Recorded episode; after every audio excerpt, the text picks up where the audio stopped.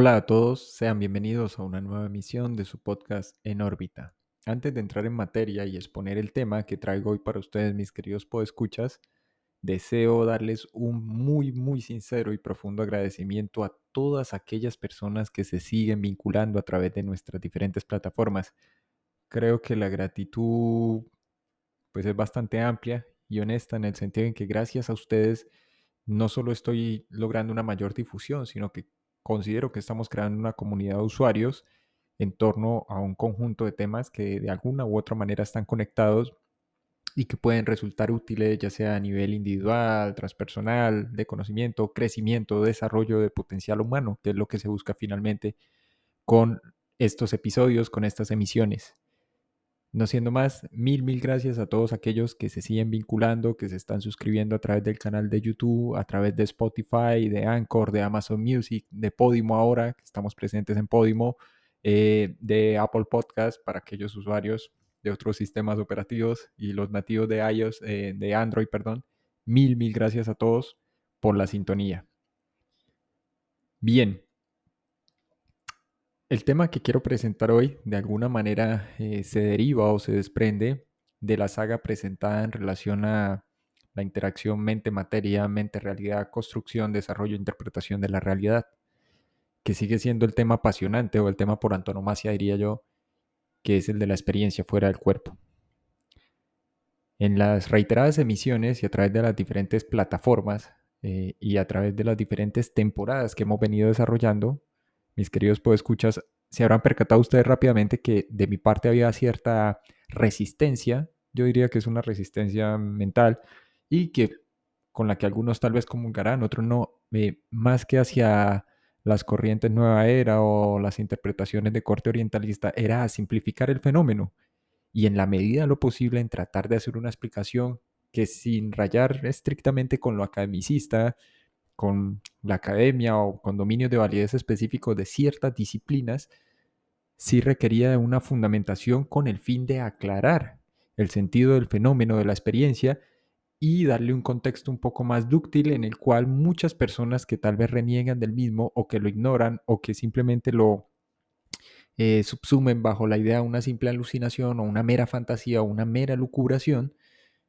pues haya simplemente una cabida aquí para personas con distintos puntos de vista, diferentes enfoques, diferentes ópticas, y, se pueda entender este fenómeno tal vez desmitificándolo. Sé que se ha escrito mucho al respecto, se ha desarrollado una cantidad ingente de libros, y la gran mayoría de estos se quedan o bien en el plano meramente anecdótico o bien lo que hacen es precisamente, como decimos en Latinoamérica, una suerte de empanada mental donde se mezclan conceptos, vocablos Ojo, quiero aclarar, esto no es un tema de teorías o de una teoría o de un enfoque en particular.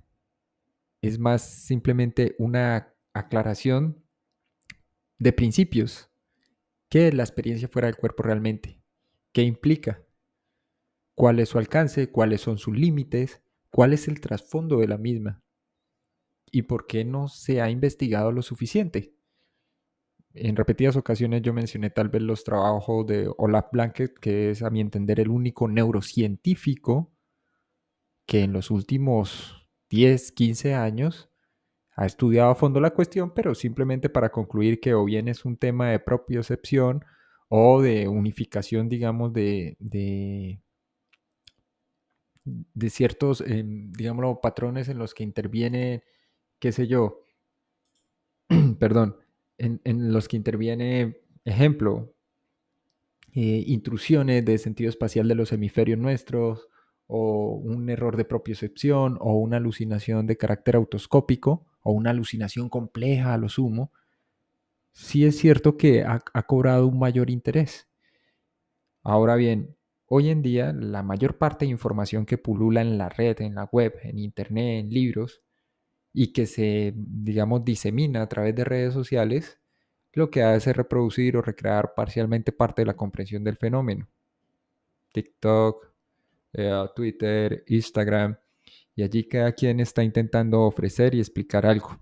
Si bien es cierto que, por ejemplo, en mi caso particular, eh, yo me topo con esta experiencia hacia el año 2006 y, y me encuentro primero es de manera incidental precisamente aquello de lo que tanto le rehuía en, en, un curso o en una instrucción que se está dando a través de un grupo estos de corte oriental, de conocimiento esotérico y demás, sí me queda eh, la duda y, queda sembrada en mí como esa, esa semilla justamente de pensamiento en relación a las posibilidades que esto puede ofrecer para el ser humano en general, tanto a nivel individual como colectivo.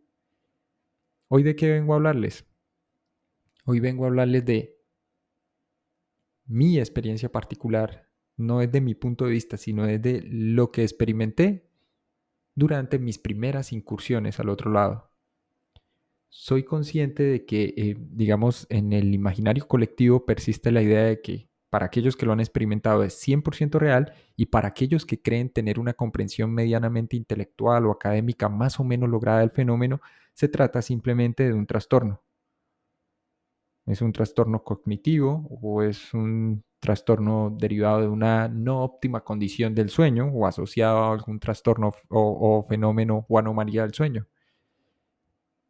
Lo que he tratado de hacer dentro del desarrollo del, podcast, cada vez que se ha tocado el tema que de hecho está conectado con la mente, la realidad, la interpretación de la misma, con nuestros sistemas de creencias que dan forma a eso que llamamos universo simbólico, es tratar de ir un paso adelante y entender o cruzar precisamente los datos, la información y los estudios que a la fecha se han elaborado. Yo me intereso sobremanera por los trabajos del neurocientífico Blanquedes por una simple razón. En algún punto de su investigación ha tocado ciertos postulados o principios de lo que se estaba desarrollando en el Instituto de Investigaciones junto al Instituto Monroe cuando este todavía estaba en cabeza de Robert Monroe y que de hecho no es diferente de esos experimentos que replica el ingeniero electrónico Frank Keppel.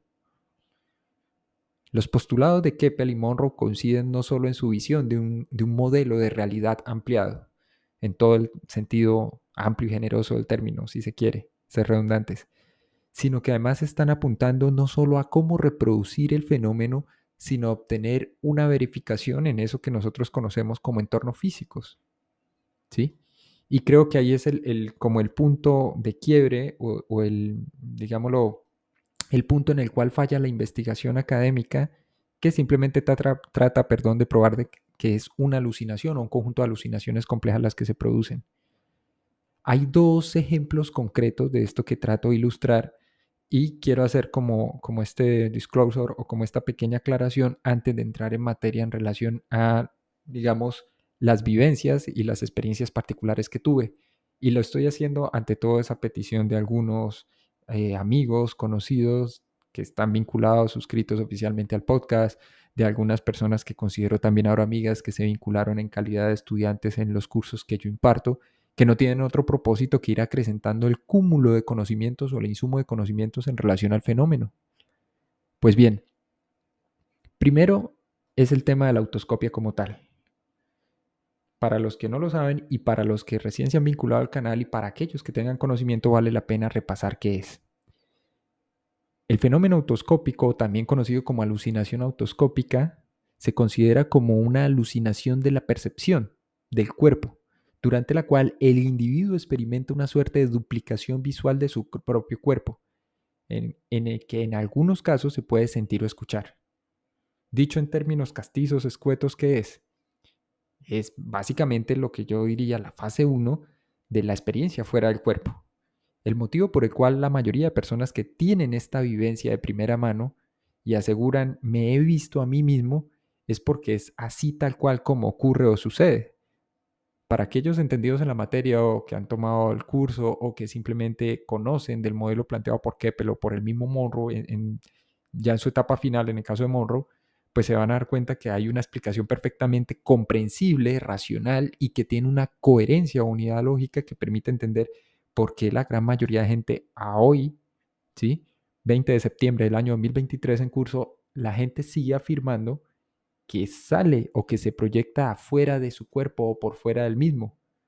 Negarlo sería tanto como negar no solo la realidad del fenómeno, sino también condicionarlo a esos postulados y planteamientos según los cuales sí, en efecto, es un, digámoslo, eh, problema de propiocepción interna en el cual interviene no solo la comunificación de los dos hemisferios, derecho e izquierdo, sino también, ejemplo, el sistema vestibular, el sistema, eh, somatosensorial en este caso. ¿Qué es lo que ocurre? Hay un paper interesante que se, se desarrolló más o menos hacia finales del año 2015. Lo desarrollaron un conjunto de médicos, eh, neurólogos eh, de Colombia. Y era un caso clínico. El paper es publicado como un caso clínico. Y eh, pues para aquellos que estén interesados, el título es Conectividad funcional en un paciente con alucinaciones complejas, un caso de autoscopia. El objetivo era presentar hallazgos a través de neuroimágenes funcionales de un paciente que presentaba alucinaciones de tipo autoscópico. Como parte de ese protocolo de evaluación en pacientes con epilepsia refractaria se realizó un examen de videomonitoreo electroencefalográfico, es decir, imágenes de tomografía por emisión de positrones e imágenes de resonancia magnética funcional en reposo, a un paciente que sufría alucinaciones autoscópicas durante estas crisis, las epilépticas. La información obtenida por esos estudios se correlacionó con información clínica. En el paciente de estudio de tomografía por emisión de positrones y videomonitoreo se indicaban alteraciones en el lóbulo occipital derecho, hallazgos que coincidían con reporte en la literatura sobre autoscopia. La sincronización neuronal, ojo, y esta es la conclusión a la que llegan los doctores John Freddy Ochoa, José Luis Asensio y José Zapata, que son los autores de este paper, de este caso clínico, es que básicamente hay una correlación entre la literatura reportada y los hallazgos hechos con este paciente durante sus episodios o sus crisis epilépticas. Según estos, la sincronización neuronal medida por resonancia funcional es anormal, en la misma manera en que se había producido cuando había cambios de conectividad cerebral. Ojo, esta es la afirmación de los médicos. dentro de las conclusiones señalan estos. El paciente cuenta con características clínicas de alucinación autoscópica. La resonancia magnética indica zonas con alteraciones de la dinámica cerebral que en el caso del paciente coinciden con regiones reportadas dentro de la literatura. El estudio lo que hace entonces es aportar evidencia sobre el papel de los mecanismos de sincronización neuronal perdón, y las percepciones de alucinaciones. El segundo hecho es que dentro de la literatura también en relación a las experiencias fuera del cuerpo se ha reportado ya de manera reiterada o repetitiva, que dentro de los diferentes mm, medios para inducir la experiencia fuera del cuerpo, existen unos que se conocen como este, eh, medios mecánicos, ¿cierto? En alguna ocasión hablamos de medios químicos, este, eh, medios, digámoslo, de carácter, eh, pues, vinculados a la hipnagogía, ¿sí? Y una última que sería mecánica en la cual a través, por ejemplo, de estimulación magnética se podía producir. Sí, e, eso sería pues de, inducción artificial, pero también dentro de esos mecánicos entraban las ondas de sonido o las frecuencias que pretendían, eh, digamos, alterar la actividad cerebral, la actividad electroquímica a nivel cerebral, que era parte del principio de los postulados de, de la famosa tecnología de MISIN. Pues bien, ¿qué ocurre entonces? En la estimulación magnética transcraneal, que es el método más empleado a la fecha y que parte de algo denominado experimento de Persinger, lo que se produce es una estimulación de los lóbulos temporales. Ahí, según los estudios y la literatura reportada, hay una hiperconectividad que es generada entre los lóbulos. Esto automáticamente provoca una intrusión, ojo, intrusión del sentido espacial del yo, hemisferio derecho, en el sentido lingüístico del yo, hemisferio izquierdo. Y ahí sobreviene entonces la experiencia fuera del cuerpo. Es básicamente como está eh, probado a la fecha. se procede a la estimulación magnética en un paciente. Eh, normalmente, bueno, aquí están hablando de los lóbulos temporales, eh, o reporta, según la mayoría de estudios que ha desarrollado con diferentes pacientes también epilépticos y algunos pacientes normales para grupos de control, que se producía automáticamente la sensación de estar fuera del cuerpo o de haber, haber, abandonado el cuerpo físico y por consiguiente con ese duplicado visual, decía él, se producía de cierta manera una especie de traslación o transferencia de la conciencia, si se quiere. Esta es la parte más extraña, porque él no la termina de explicar del todo ni de aclarar. En el sentido en que dentro de su modelo racional y explicativo, dentro de su marco explicativo, la conciencia es, al igual que la mente, para aquellos que escucharon los tres últimos podcasts, es inherente a la condición del cerebro, es, es parte de ese estado funcional. Y aquí en relación, por ejemplo, a esa inducción artificial para generar la experiencia fuera del cuerpo a través de estimulación magnética transcraneal, entonces, ¿qué ocurre? Eso es el afamado neurocientífico colombiano Rodolfo Ginás el cerebro y el mito del yo. Aquí hay una intrusión del sentido espacial de yo, que es propio del hemisferio derecho, y del sentido lingüístico del yo como categoría autorreferencial. Yo soy este sujeto hemisferio izquierdo. Si ustedes lo evalúan con cierta objetividad, mis queridos escuchar, se van a dar cuenta que es básicamente casi, casi no muy diferente de esa conectividad funcional, en la cual entonces lo mismo, se concluiría, si se sigue esa línea de pensamiento, que es una alucinación o un conjunto de alucinaciones complejas. Pues bien, una vez aclarado esto, paso a relatar qué fue lo que ocurrió en mi caso particular y por qué a la fecha de hoy sigo convencido de que el fenómeno no solo es fidedigno, sino que tiene un trasfondo y una realidad que difícilmente puede ser explicada desde un ámbito teórico particular, que sí requiere una aclaración, no solo conceptual, sino que además requiere una revaloración, independientemente de la comunidad científica, por parte de los individuos y las personas, si se aplican lo suficiente a tratar de entender de qué va este fenómeno. ¿Por qué no es una alucinación? Primero, la obtención de datos e información a distancia, que también está reportada en la literatura, independientemente de los experimentos llevados a cabo en el Instituto Monroe, independientemente de la IAC de Brasil, que era ex dirigida por Waldo Vieira, ahora encabeza a otras personas, independientemente de los experimentos y los trabajos de Frank Keppel y de William Bulhan. También está Robert Bus con Dinámicas Astrales, creo que se llama eh, la publicación más importante de este autor en relación al tema, que son personas que han dedicado gran parte de su vida a explorar el fenómeno a nivel empírico, a nivel experiencial, a nivel de verificación y reproducibilidad del fenómeno, no solo con ellos, sino con aquellas personas que se han interesado por el mismo y han querido replicarlo. ¿A qué me refiero con obtención de datos e información? En este instante, mis queridos escuchas, mientras ustedes atienden a esta misión, a este contenido, es probable que uno, dos, tres, cuatro proyectores en distintas latitudes y partes del planeta Tierra se encuentren en estado proyectado, independientemente de la diferencia horaria o del uso horario, y que estén haciendo pruebas de verificación y control. Se le llama eso, que fue lo primero que yo hice, recuerdo, cuando salí la primera vez con cierto control. Paso a relatarles. Era el mes, lo recuerdo perfectamente, en noviembre, eh, mediados de noviembre, sería el 15, 16 de noviembre, según el registro que yo, porque yo siempre recomiendo llevar un registro de actividades por mínimo que parezca desde el inicio. Era más o menos las 10 y 45 de la noche, que fue la hora en la que traté de inducir la experiencia a través simplemente de un ejercicio de meditación, si se quiere, y a través de una vocalización, si se quiere, interna. En algún punto del proceso, mientras estoy haciendo el ejercicio y tratando de concentrarme y demás, literalmente escucho una especie de crujido. Eh, figúrense ustedes como si les estuviesen literalmente fracturando el cerebro, porque lo que sentía eh, digámoslo, las sensaciones están era vinculadas con la parte superior del cuerpo y específicamente con la cabeza. Y sentía era literalmente como si el cráneo en su conjunto se estuviese fragmentando.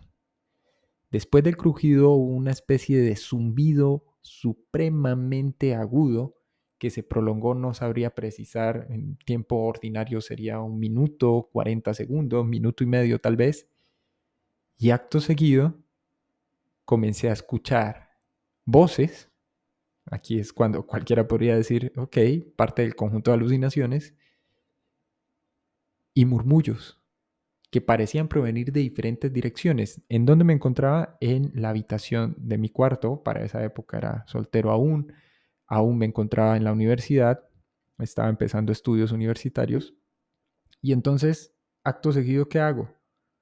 Me incorporo y cuando me giro, serían, qué sé yo, menos de 90 grados, me llevo un, casi que un susto, una impresión fuerte porque me veo allí tirado en la cama. Es eso precisamente que llamamos yo. Era una copia, una versión de mí que estaba allí postrada en la cama. Y automáticamente, simplemente de forma natural, no sé si influido por lo que había leído o no, cruzo o atravieso la puerta de la habitación, la cual obviamente se encontraba cerrada una sensación algo extraña porque fue casi como si fuese absorbido. Cuando salgo al exterior, no noto ni variaciones ni cambios en las bombillas de la calle, de las vías, ni tampoco en, la fachada del apartamento, de lo que era entonces el apartamento que habitábamos con mi familia en ese entonces, porque aún vivía con mi familia, eh, madre, hermanos. ¿Y luego qué hago? digo, bueno, tengo que validar si esto ha sido parte de un sueño o corresponde a una experiencia real. Así que decido desplazarme. Yo creo que sería cerca de unos, tal vez, casi, casi un kilómetro, 900 metros, 1000 metros tal vez, sin rumbo aparente. Y me detengo. El desplazamiento fue algo extraño porque no podría precisar si estaba flotando o corriendo muy rápido. No, no sabría explicarlo en este instante. La cosa es que me detengo justo frente a un automóvil Renault. Me fijo en las placas del mismo, era un automóvil que nunca había visto y me encontraba en una calle, en una ubicación que nunca había transitado y simplemente decido memorizarlo ahí automáticamente yo creo que toda la experiencia en su conjunto no dura más de 10 o 5 minutos en términos ordinarios.